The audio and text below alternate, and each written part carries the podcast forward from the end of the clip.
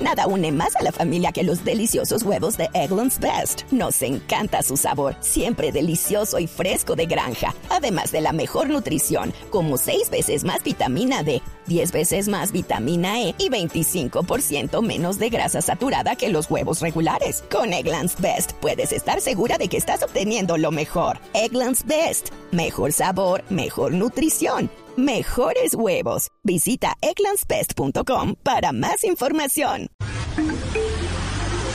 Atención. Durante la siguiente media hora escucharemos información que parece futurista, increíble, hasta de ciencia ficción, pero que cada día se hace realidad y la vamos a explicar en el lenguaje que todos entienden. Aquí comienza La Nube. Dirige Juanita Kremer.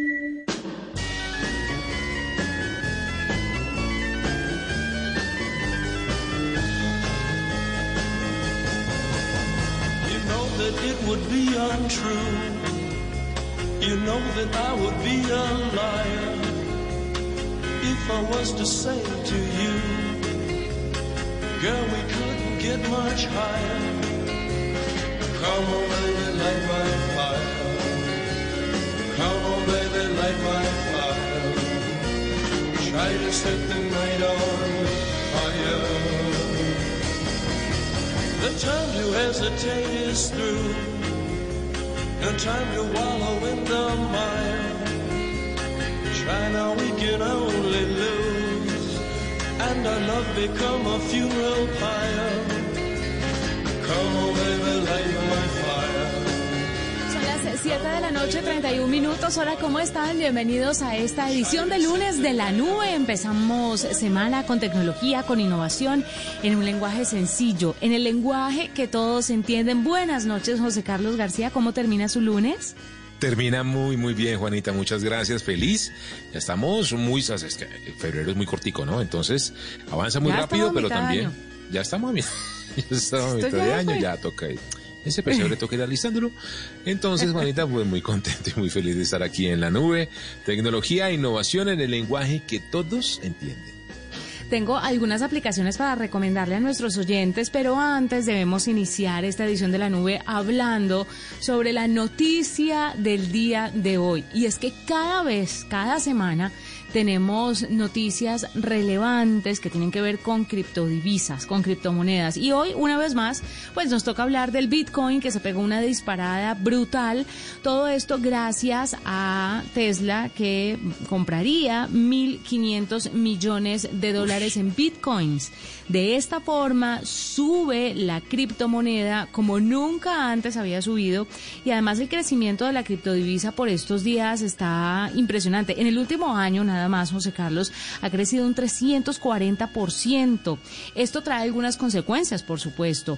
Usted sabe que va a estar mucho más cara, aunque usted puede comprar fracciones de Bitcoin, eh, pero pues obviamente cuando la gente piensa en invertir, crea que o, entre pensando o haga la inversión pensando que será a largo plazo. Y como siempre lo hemos dicho, asesórese. Pero lo cierto es que esta es la primera automotriz Tesla en comprar el 8% de, de, su, de su valor en bitcoins. Si no estoy mal, es el 8%.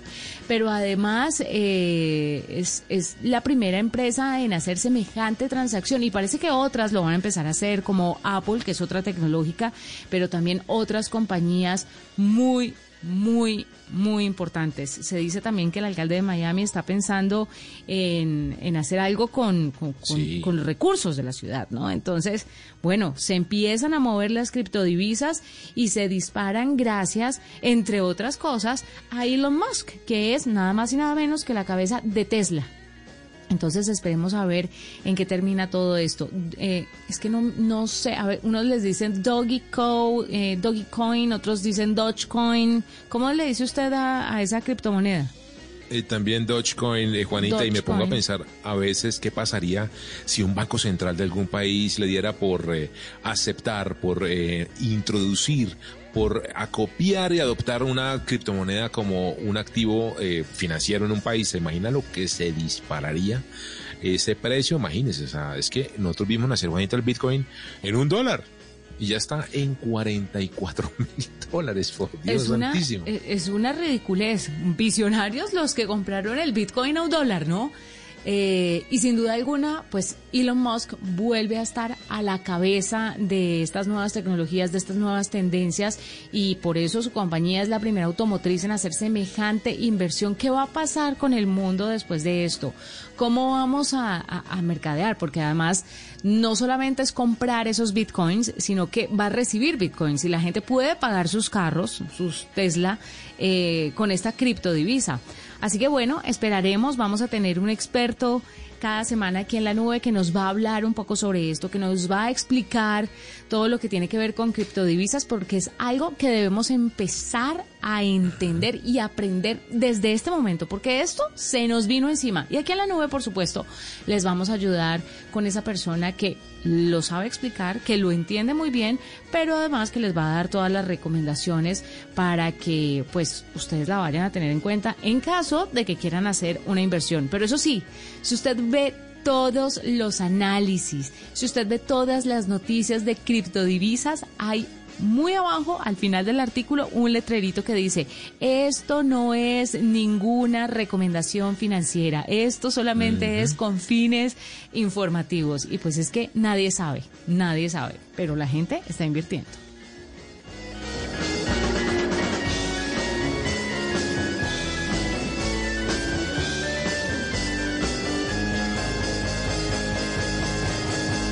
Por mi parte, Juanita, en este comienzo de la nube de lunes 8 de febrero le quiero hablar de computadores, del PC, de ese equipo que cuántos años llevan vaticinándole la muerte y que adivine cuánto creció en el 2020 en ventas. Mire, representaron un crecimiento que no se veía desde el año 2010. El crecimiento mundial de las ventas de computadores para el año pasado fue del 13,1%. Se vendieron en total 302,6 millones de unidades en todo el planeta, diferente o más bien en aumento a los 267 millones que se observaron en el 2019. Y por supuesto, Juanita, tiene que ver con el confinamiento, con la pandemia, con el teletrabajo, con el estudio virtual, con toda esa nueva realidad desde la casa. Pues mucha gente cambió su computador, eh, lo renovó, eh, no solamente los de escritorio, también muchos portátiles y todo eso cabe allí en esta medición que hace IDC, que es la consultora que normalmente mide el crecimiento de este mercado por marcas, Juanita. El líder es eh, la compañía Lenovo, que vendió 72,7 millones de unidades y eso le da una cuota de mercado del 24%, muy pegadito ahí Hewlett Packard con 67,6 millones de unidades para un total de 22,4% en la cuota de mercado. Dell le sigue con una cuota de 16% y Apple en el cuarto lugar, lo cual me sorprende porque sabe usted Juanita, pues no tiene muchos modelos comparativamente con sus competidores tres de arriba que tienen un montón de oferta variada de sabores, colores, tamaños y precios. Apple tiene muy pocos modelos, pero con todo y eso es la cuarta empresa de venta de computadores a nivel mundial con el 7,6% de la cuota de mercado. Vendieron 23,1 millones de equipos en el año 2020. Así que veremos, Juanita, crecer mucho más este 2021 la venta de computadores, de PCs para la casa. No sé si usted ya me renovó el suyo, aprovechando que tanto el niño está en clase y usted trabajando, no sé. No, no, no lo renové. Todavía no ha renovado. Bueno, yo sí estoy en ese proceso. El equipo que tengo aquí en mi casa es ya viejito, yo creo que ya tiene las horas contadas y estamos en ese proceso de revisión de compra de un nuevo computador. Esa pregunta que le hicimos, Juanita, en arroba la nube blue a nuestros oyentes. Por supuesto, les preguntamos, oiga, ¿ustedes van a renovar el computador este año? ¿Qué han pensado? ¿Cuál es la idea? Darle un nuevo aire, meterle una inversioncita bien chévere a ese computador, ese amigo que lo ayuda con el trabajo, la educación y demás. Pues mucha gente dice que sí, Juanita. Esteban Daza dice que es una inversión que valdrá la pena. Desde el año pasado el computador es más indispensable que la estufa. Tiene razón, señor. Sí.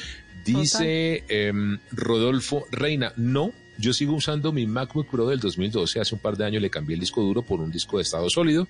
Le aumenté la RAM y funciona mejor que el primer día.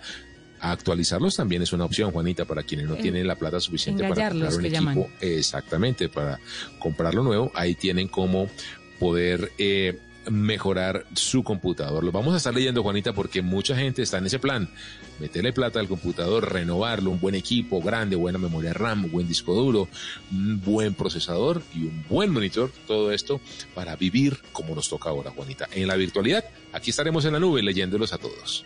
Mire, José Carlos, si usted me pregunta, el computador todavía veo que me aguanta por lo menos un añito más, pero sabe que sí considero indispensable que no he querido meterle plata pensando en, ay no, la pandemia ya casi se va a acabar, esto no lo voy a necesitar después, pero sé que lo necesito, una impresora. No tengo una ¿En serio? Sí. Una impresora. imagínese, mm. imagínese un niño, imagínese tener un niño de cinco años donde todo es por guías y no tener impresora. Estoy como la señora que va y compra una bolsa de leche diaria porque no no no quiere comprar la, pues las seis cajitas de leche, no. Me toca ir a, un sitio aquí cerca a mi casa, imprimir las guías de la semana y traerlas. Imagínese, me da vergüenza admitirlo además. Una impresora es importantísima. Pero ¿usted tiene impresora en su casa? Sí, Juanita, sabe que esa fue una de las compras que hicimos hace un buen rato porque, como usted dice, hoy en día a los niños les mandan a imprimir un montón de documentos, de tareas, de trabajo, de guías, eh, temas para colorear, libros, cuentos y demás. Y compramos una de estas, además que tienen, sabe, los tanques de tinta externos originales que vienen de fábrica y que es mucho más económico cargarlas y que imprimen un montón de páginas sin ningún peligro. Así que esa fue una Pero esa compra fue previa a la pandemia o en pandemia? Fue previa a la pandemia, ¿sabe, Juanita? Porque el colegio de, sobre todo de Sofía, mi hija, que ya es preadolescente, ahí mandan imprimir un montón. Así que esa fue una, pero pues le cuento, si no lo hubiéramos hecho, estaríamos también como usted, sufriendo. Mire, le quiero, le quiero añadir entonces un pedacito a su pregunta. Si de pronto nos pueden contar qué cosita tecnológica no han comprado, esperando que ya la pandemia se va a acabar y le están dando largas y largas y largas, pues también cuéntenos, porque sería, sería bonito. Sí, sí. No me atrevo, no me atrevo, José Carlos. Pero dígame usted, así con todo lo que tiene en la cabeza y toda la información, ¿cierto que mejor la compro? Sí, Juanita, sin duda. Es una, impresión, una, inversión que debe hacer. No, esto no va a pasar y es importante tener una impresora. Le va a tocar firmar una cantidad de documentos a usted, a su hijo. Bueno, en fin, hay que tener una impresora. 742.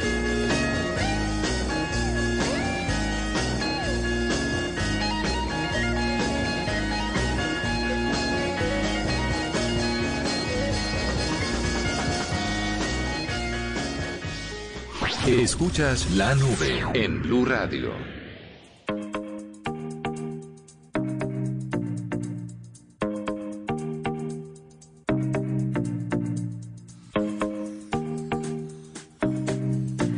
Las 7:42 estamos con Jaime Ríos, consultor de BDO en Colombia y experto en temas de ciberseguridad. Estamos en el marco del Día Internacional del Internet Seguro. ¿Cómo poder crear una mejor Internet? ¿Cómo poder cuidarnos y además ser responsables, José Carlos? Porque esto no es solamente defendernos y, ay, pobrecitos, nosotros somos víctimas. No, nosotros también tenemos parte en todo esto y debemos ser responsables con nuestro consumo. Ya tenemos que eh, apropiarnos de estas tecnologías, apropiarnos de estos temas y decir, bueno, ok, yo estoy usando esto constantemente, así es como me debo proteger. Es como cuando usted sale a la calle, usted no sale con los billetes en la mano echándose aire en la cara, no, usted los guarda en una billetera, los guarda en el bolso y además cuida el bolso y la billetera porque los pueden robar. Entonces, así igualitico tenemos que cuidarnos en Internet. Jaime, bienvenido a la nube. Buenas noches, Juanita, José Carlos. Un saludo para ustedes y la audiencia. ¿Cómo están? Gracias. Muy bien, muchas gracias por estar con nosotros. Se viene el Día Internacional del Internet Seguro.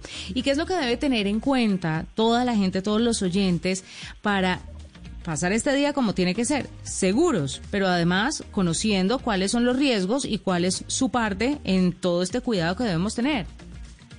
Claro, indiscutiblemente el Día de la Internet Seguro, pues nos recuerda, es un, es un hito de recordarnos de la lo poderoso que es Internet como una herramienta para nuestro diario vivir. Está visto que en tiempos de pandemia, por el efecto del teletrabajo, estudio virtual, etcétera, muchas cosas han cambiado definitivamente, cada vez dependemos más de la tecnología. Sin embargo, aquí es muy importante puntualizar que no solo en ocasión a un día tenemos que ser conscientes de los buenos hábitos del uso de la Internet, de los dispositivos, sino que tiene que volverse parte de nuestra cultura. El día a día, así como estamos involucrando la tecnología en nuestras vidas, ese, ese cuestionamiento y esa conciencia de estar manejando la tecnología como se debe es vital y es esencial y lo debemos incluir siempre en nuestra, en nuestra vida, ¿no?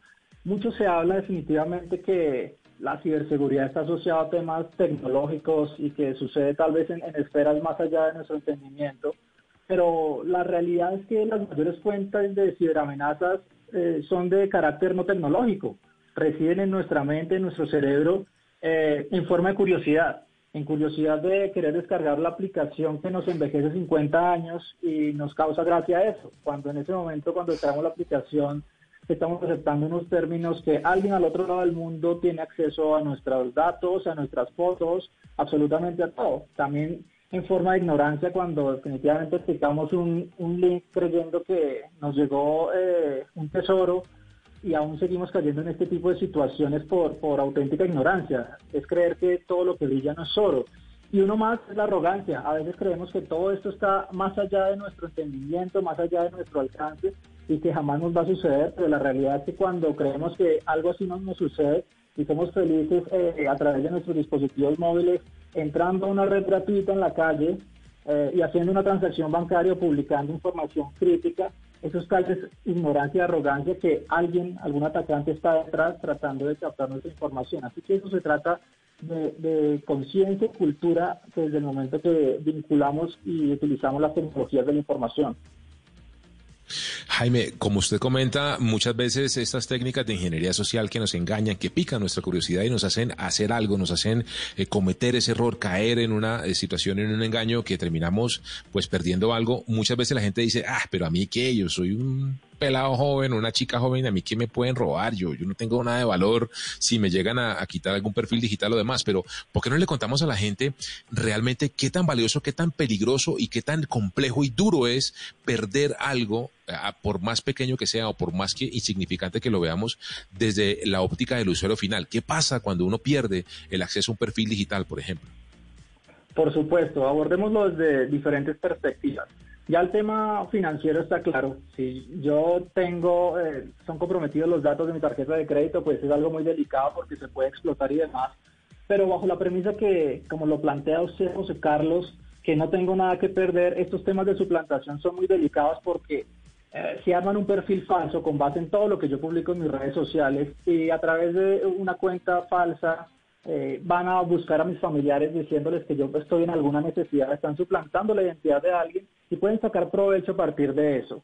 Eh, está visto según los datos del Centro de Seguridad de la Policía Nacional que este fue uno de los de los delitos mayor cometidos durante el 2020, que fue la suplantación de identidad. Y es algo supremamente crítico desde la parte económica, desde la parte de, de vinculación con las personas, porque puedo utilizar un perfil para hacerme pasar por alguien y sacar algún tipo de, de, rédito o de beneficio o extorsión. También hay que verlo desde la perspectiva de seguridad.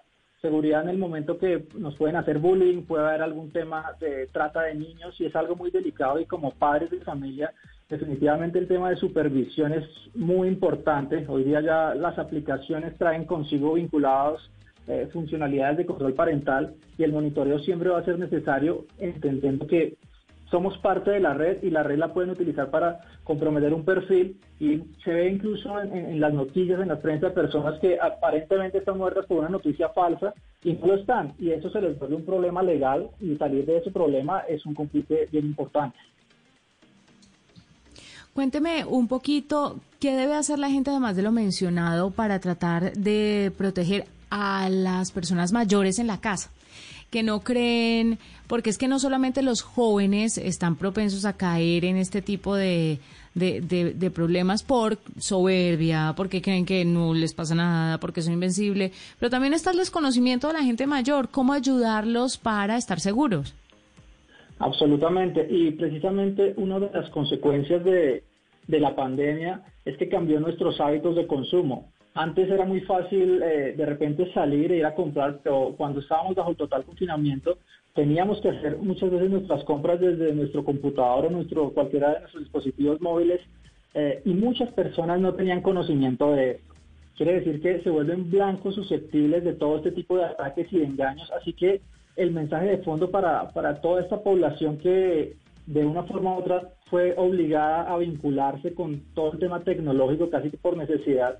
Definitivamente es el acompañamiento, seguramente tenemos un conocido, un hijo, un familiar que nos puede ayudar un poco. Es muy simple de repente tener nuestros computadores actualizados. Es uno de los temas más relevantes, tenerlo con software eh, legal, por supuesto, pero actualizados. Está visto que un porcentaje enorme, cerca del 50% de los casos que se materializan muchas veces tiene que ver porque los dispositivos no, tienen, no están actualizados y los proveedores constantemente están identificando amenazas y asimismo partes, actualizaciones que permiten blindarnos un poco de cualquier ciberataque de, esta naturaleza. Entonces, el principal mensaje es utilizar redes seguras, eh, tener la cultura de ingresar al sitio web directamente desde nuestro navegador y no a través de diferentes enlaces, Ah, y aquí algo fundamental es desconfiar. Todo aquello que parezca demasiado bueno para ser cierto es porque en efecto eh, hay algo malo detrás de ello.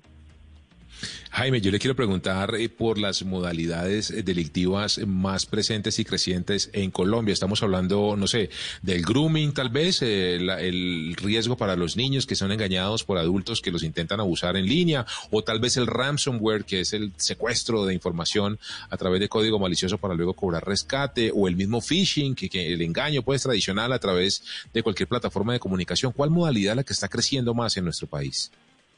Bien, la modalidad que se está viendo pues, y se reporta que crece de manera más importante sin duda es la suplantación de identidad. Todo eso que les mencionaba que eh, yo publico en mis redes sociales esta vida y la otra, eh, alguien lo está viendo, alguien está viendo dónde estoy, cuándo estuve allá, qué tengo, qué no tengo, y con base en eso llegan a, mis, a mis familiares haciéndoles saber que estoy en alguna necesidad y que necesito algún tipo de apoyo.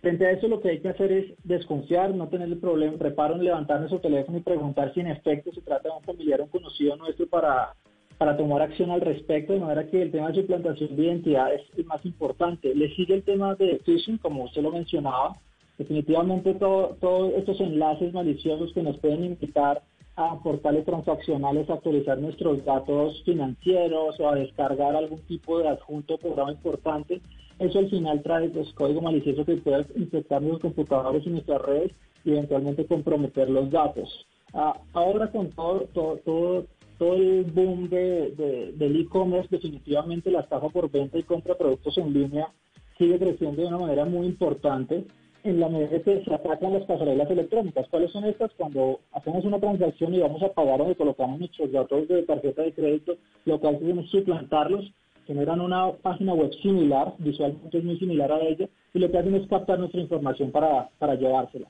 También ha crecido mucho el, el. El phishing es más que eh, la a través de un medio telefónico, donde nos pueden llamar y de repente nos pueden decir que desde nuestro banco tenemos que actualizar nuestras credenciales y nos piden que lo hagamos en línea y fácilmente pues también podemos ser víctimas de esos ataques. Y por último, eh, el código malicioso o el malware eh, sigue creciendo a través de los adjuntos, cuando abrimos un, link particular o la foto de un meme, puede estar infectado, infectado en nuestros dispositivos. Pues importantísimo, eh, Jaime, perdón, gracias por estar con nosotros, por contarnos un poco sobre esto que se llama el Día Internacional del Internet Seguro y qué es lo que debemos hacer para estar a salvo de todas estas amenazas. Jaime Ríos, consultor de BDO en Colombia y experto en temas de ciberseguridad, nos acompaña a esta hora en la nube. Son las 7:53. Hacemos una pausa. Ya regresamos. Esta es la nube de Blue Radio.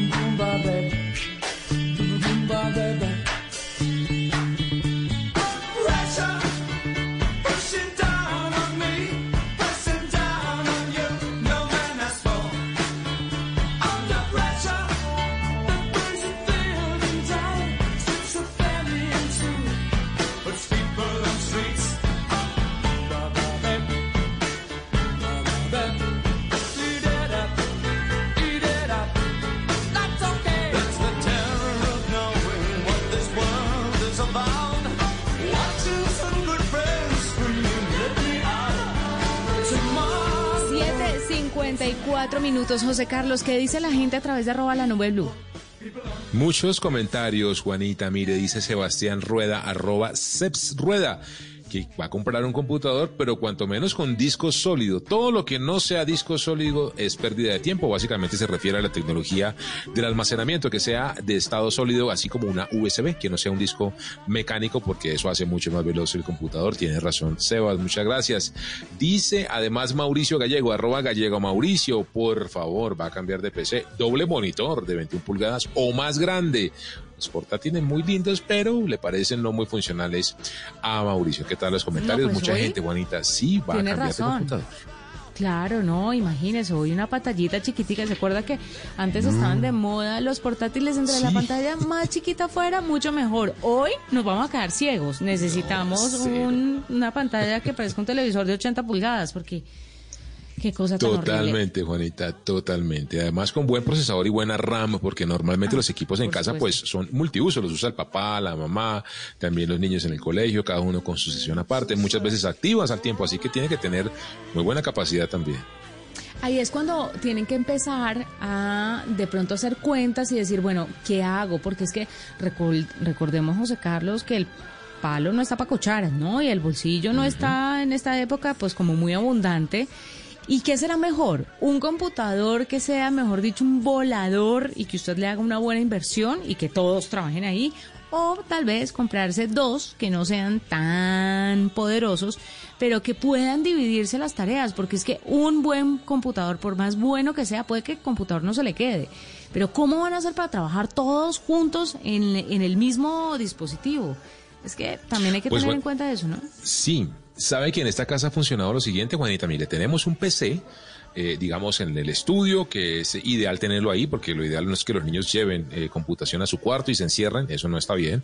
Pero nos ha funcionado muy bien las tabletas para recibir clases. Entonces, Ah, cada duda. uno de los niños en su tableta con sus audífonos, se ubican en la parte de la casa que más quieran, en el patio, bueno, donde se quieran hacer, reciben su clase, como- porque como son espectadores y no tiene sino que hacer una participación menor, pues la tableta es suficiente. Las tareas, el desarrollo de, pues, no sé, estudios, trabajos, diseños, bueno, todo lo que los, lo, lo que los ponen ahora, robótica, desarrollo de software y demás, sí lo hacen en el PC central, Pero, en unas horas específicas. Seamos sinceros, las tabletas y las buenas tabletas, pues no es que sean así una cosa baratísima que uno diga, Ah, no, bueno, sí. es que con eh, 300 mil pesos me, me desenredé esto. Mm, mm, porque, bueno, puede Mm. que consiga una tableta de 300 mil pesos, pero ¿le va a funcionar? Seguramente Sí, se las va a encontrar tener- de todos los precios, pero tiene Mm, que es pensar verdad. muy bien la inversión que va a hacer, ¿no? Y definitivamente la conexión a internet, Juanita, porque estar Ah, no, sí, sufriendo que apague el video, no puedo ver. No, eso es una cosa, Dios No, mío, eso, eso muy es. compleja. Sí, es muy, muy complicado. Alguien me decía eso. Puede ser el dispositivo que sea, pero si usted no tiene un internet que- donde le corra el dispositivo, ahí sí estamos todos muy fregados. Dos aplicaciones antes de su noticia, José Carlos. TicTic Sí. es una aplicación para Android y para iOS que le va a ayudar a organizar las tareas y el calendario. Y es que hay muchas personas que sufrimos con la organización de nuestro día. Se nos presentan imprevistos, por supuesto, pero a veces tenemos tanto que hacer que no sabemos ni por dónde empezar. Así que si a usted le pasa, por ejemplo, como a mí, le quiero recomendar estas, esta aplicación, sobre todo porque le divide los trabajos y las tareas dependiendo de, de lo que necesite, ¿no? Tareas del hogar, tareas del trabajo, tareas del el colegio del niño, hacer las compras, eh, eh, pendientes del- de, la mascota. Usted va a poder ordenarlas todas según su prioridad y en distintos colores sobre un calendario anual, lo que le va a permitir saber qué debe hacer primero con solamente pues mirarlo. No se olvide de establecer alertas para saber cuándo finaliza el plazo para realizar cada tarea. Está disponible para Android y para iOS se llama TicTic. Buena. Y otra aplicación se llama Do. Esta está disponible para iOS. Es práctica, es rápida, es sencilla y le ayuda a crear listas de tareas, las que usted encuentra en la aplicación completamente gratuita, aunque tiene por supuesto publicidad y si usted la quiere libre de publicidad, pues puede hacerse premium. Para cada día de la semana usted va a poder crear una lista de todo lo que tiene que hacer y marcar con un con un toquecito eso que ya ha estado realizando. Aunque hay varios dispositivos que tienen estas opciones, nunca está de más aquellas personas que quieren una aplicación extra para recordar cómo organizar su día.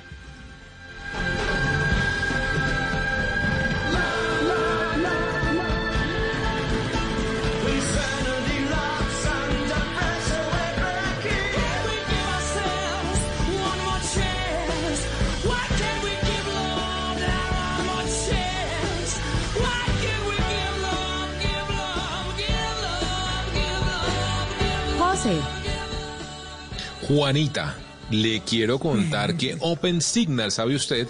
Esta entidad que hace eh, el análisis sobre todo del desempeño de los operadores móviles en todo el mundo con diferentes pruebas específicamente sobre video móvil, esto como para medir cuáles son los mejores operadores por diferentes países, pues en su última medición dejó a Tigo, le quiero contar, como el mejor operador de Colombia, una empresa que hay que decir que en la anterior medición no le fue muy bien, ocupaba de hecho el último lugar, ahora es el primero de siete eh, aspectos que mide OpenSignal para darle y otorgarle el premio como el mejor operador a cada uno de los competidores en un país, digo, hizo seis puntos de los siete. Es decir, que le fue bien en prácticamente todo. Tiene la mejor experiencia en video móvil, el primer lugar, con una mm, impresionante mejora de 6,3 puntos en su puntaje de bueno a muy bueno pasó. También le fue muy bien en la experiencia de servicio en video para juegos en línea y aplicaciones de voz como WhatsApp,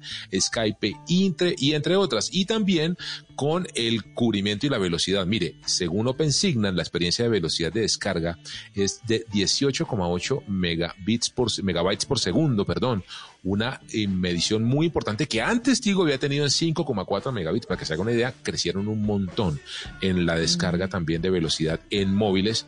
Eh, y hay que decir que le fue también, ah, claro, apareció por ahí también en uno de los premios, el que sí se desapareció por completo fue Movistar, que no apareció en ninguno de las categorías que me dio este año Open Signal. ¿Esto qué sirve, Juanita? Por supuesto, para que la gente sepa cuál es el mejor operador hoy en día que hay en Colombia, pero también para que ellos mismos se pongan las pilas, ¿no?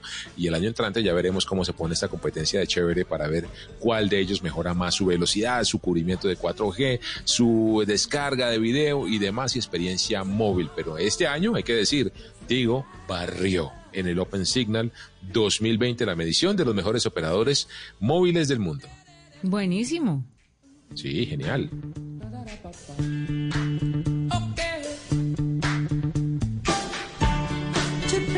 A las 8 de la noche, dos minutos, demore paso Angélica Cupajita. Hoy no es miércoles de tecnología para ellas, pero Cupa nos ha hecho un review. Probó el Acer Concept D.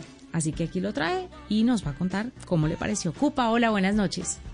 En la nube lo probamos.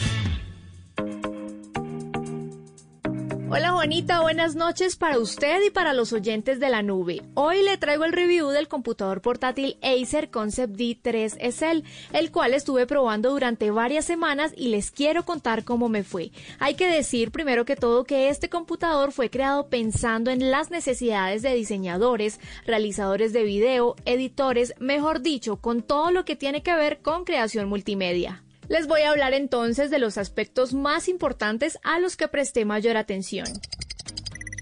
Empiezo con el diseño. Es un portátil ligero que parece que fuera pesado, pero no lo es.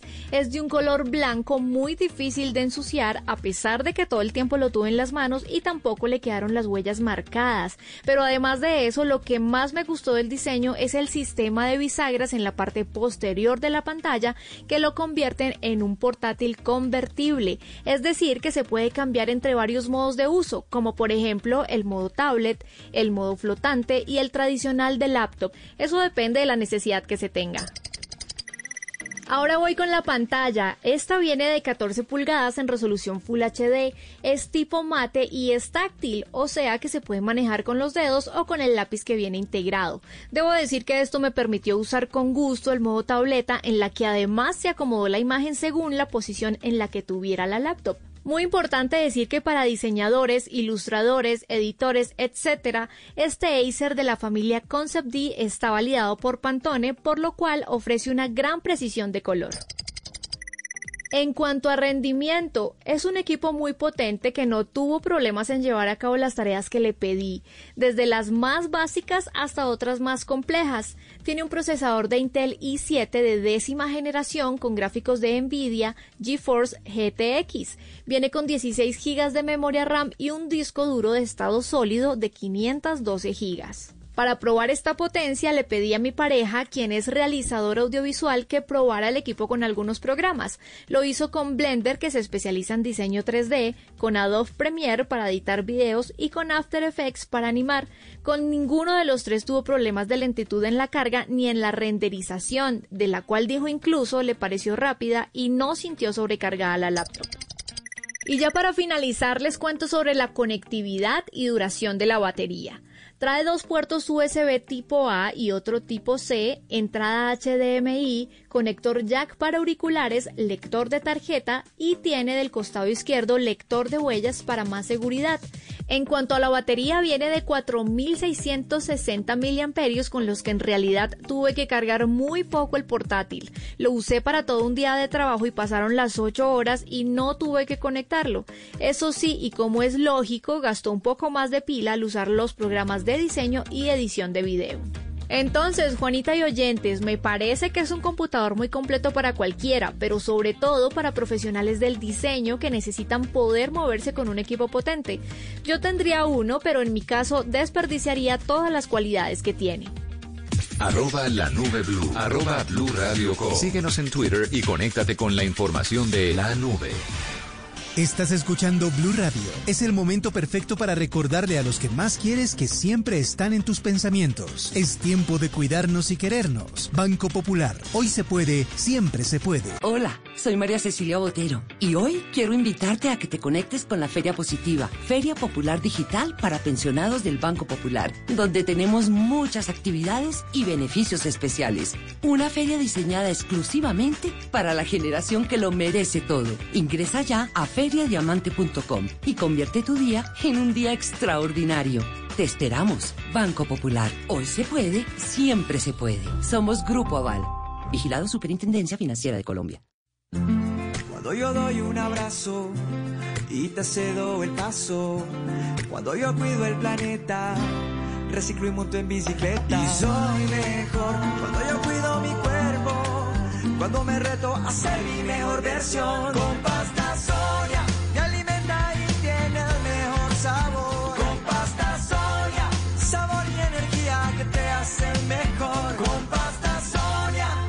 Trabajamos pensando en usted.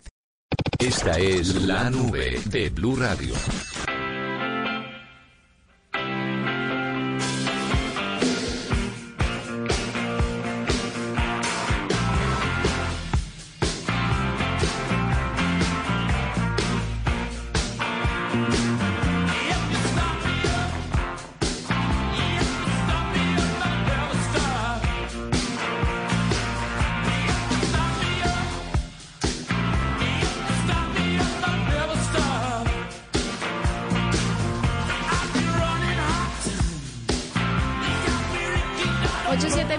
El 76% de los colombianos dice que se vacunaría contra el COVID-19 según una encuesta en Facebook. Y es que en el marco de un programa que tienen que se llama Data eh, for Good Facebook, publicó los resultados de las encuestas realizadas por la Universidad de Maryland en Estados Unidos a nivel global. La encuesta muestra que en Colombia el 76% de las personas que respondieron a ella tienen la intención de vacunarse contra el COVID-19. La disposición de la gente a la vacuna contra el COVID varía mucho en el mundo. Por ejemplo, según datos del 5 de febrero, la intención media en Argentina es del 74% frente al 88% en México y el 83% en Brasil. Esto hace parte de un programa de Facebook que colabora con socios académicos invitando a las personas en la red social a participar en encuestas fuera de la plataforma, con más de 39 millones de respuestas hasta la fecha en 200 países y territorios desde abril del año 2020. Así que se están apoyando los esfuerzos de vacunación contra el COVID-19 Facebook también anuncia diferentes iniciativas para apoyar esos esfuerzos. Eh, entre ellos, pues se otorgan 120 millones de dólares en, en, créditos publicitarios para ayudar a los ministerios de salud, ONGs, también agencias como la ONU para llegar a miles de personas en todo el mundo con información veraz sobre la vacuna contra el COVID-19 y medidas preventivas. También se amplían los esfuerzos para eliminar información falsa en la plataforma y en Instagram sobre el COVID-19 y las vacunas. Lo más importante a tener en cuenta es que estas encuestas tienen una muestra representativa. Hay mucha gente que se queda por fuera, no la contesta, pero habla un poco de, de la intención que tiene la gente de recibir la vacuna. Lo más importante es que usted busque información veraz. Por favor, no se quede con lo primero que ve, con lo primero que escucha, con lo que lee por ahí, con lo que le mandan por WhatsApp. No, infórmese, sea responsable sobre su salud, pero además también sobre la salud de los demás, porque las decisiones que ustedes tomen repercuten en la salud de todos. Y creo que la pandemia nos ha mostrado lo conectados que estamos y bueno, es un poco el resultado de esta encuesta que muestra, repito, que en Colombia el 76% de las personas que respondieron tienen la intención de vacunarse. 8.10, le damos paso a W Bernal porque hoy es un día de hágalo usted mismo. En la nube, decídase a hacerlo usted mismo. Buenas noches, Juanita. Buenas noches, José Carlos. Y sí, hoy es lunes, estamos iniciando una nueva semana y tenemos un hágalo usted mismo. Muchas veces, cuando tenemos una llamada en el celular, empieza a oírse mal, se cae y empezamos a buscar señal levantando los brazos, levantando el teléfono, apuntando hacia donde creemos que hay una antena, etcétera, etcétera. Bueno, a veces esas soluciones sirven, pero la mayoría de las veces no. Así que vamos a contarles cómo pueden ustedes mejorar el acceso a esa señal para que nunca se les caiga una llamada si es que todavía hacen llamadas por el celular. Pues bien, lo primero que deben hacer es ponerlo en modo avión por 10 segundos y volverlo a activar. ¿Para qué es esto o por qué se debe hacer? Normalmente un teléfono está buscando señal, pero no constantemente como se cree. Había unas creencias que decían que el teléfono constantemente estaba mandando una señal como de ubicación a una antena para poder estar en contacto. No, eso no, no sucede regularmente. Y lo que puede pasar es que se haya quedado enganchado a una señal que está lejana o que está en una torre que ya no está en el área en donde usted se encuentra. Entonces, lo mejor para poder como eh, resetear, por decirlo de alguna manera, esa conexión es ponerlo en modo avión por 10 segundos y luego volverlo a activar para que busque una señal más cercana y se conecte a ella. Otra cosa que deben hacer, que también funciona de la misma forma, pero que toma un poquito más de tiempo, es reiniciar el teléfono. Y no solo sirve para buscar más señal, sino para que la memoria caché de su teléfono descanse. Ustedes simplemente lo reinician cuando tengan algún tiempo, dependiendo del modelo o del eh, tipo de teléfono que tengan, se va a demorar algunos segundos o algunos minutos, pero al reiniciarlo todos los sistemas van a limpiarse y van a tener la oportunidad de tener señales más claras y más rápido. Otra forma es sostener el celular buscando esa señal, pero únicamente con dos dedos. Porque recuerdan ustedes que el eh, iPhone 4 tenía el problema de que al agarrarlo firmemente uno tapaba la antena con las manos y evitaba que se conectara como debía ser a la red. Pues bueno, en algunos casos, dependiendo de cómo usemos los teléfonos, tapamos también la antena. Ustedes se dan cuenta que ya los teléfonos modernos no tienen ningún vestigio de antena, pero está ubicada en la parte interior. Si de pronto ustedes tienen eh, el celular cogido con el hombro, por ejemplo, porque están hablando, y lo pegan con el hombro a la oreja, de pronto están tapando la antena y eso también puede causarles problemas. Pero si ustedes lo sueltan un momento, lo sostienen solamente con dos dedos, puede que esa conexión se restablezca. Otra cosa que pueden hacer es quitarle el forro por un momento y volvérselo a poner. Normalmente los cases de los celulares vienen diseñados para no interrumpir la señal, pero eso también puede ayudarles. Una forma más, más avanzada de mantener su teléfono actualizado es cambiar regularmente su SIM card, sobre todo si cambian de teléfono. Si de pronto ustedes están cambiando de teléfono, piensan que la SIM card les sirve, en muchos casos es así, pero lo mejor, lo más recomendable es actualizar también su SIM card o si no, límpienla. La pueden sacar de cuando en cuando, limpiar los contactos porque ellos se llenan de polvo o también cuando ustedes sumergen, por ejemplo, el teléfono en algún líquido por alguna razón, también puede quedar ahí vestigios de esa humedad y puede que se aíslen los contactos de la SIM card, así que es mejor o limpiarla o cambiarla para que ustedes puedan tener siempre una buena señal en sus teléfonos celulares. Para la nube fue W que la pasen bien. Chao. Esta es la nube de Blue Radio.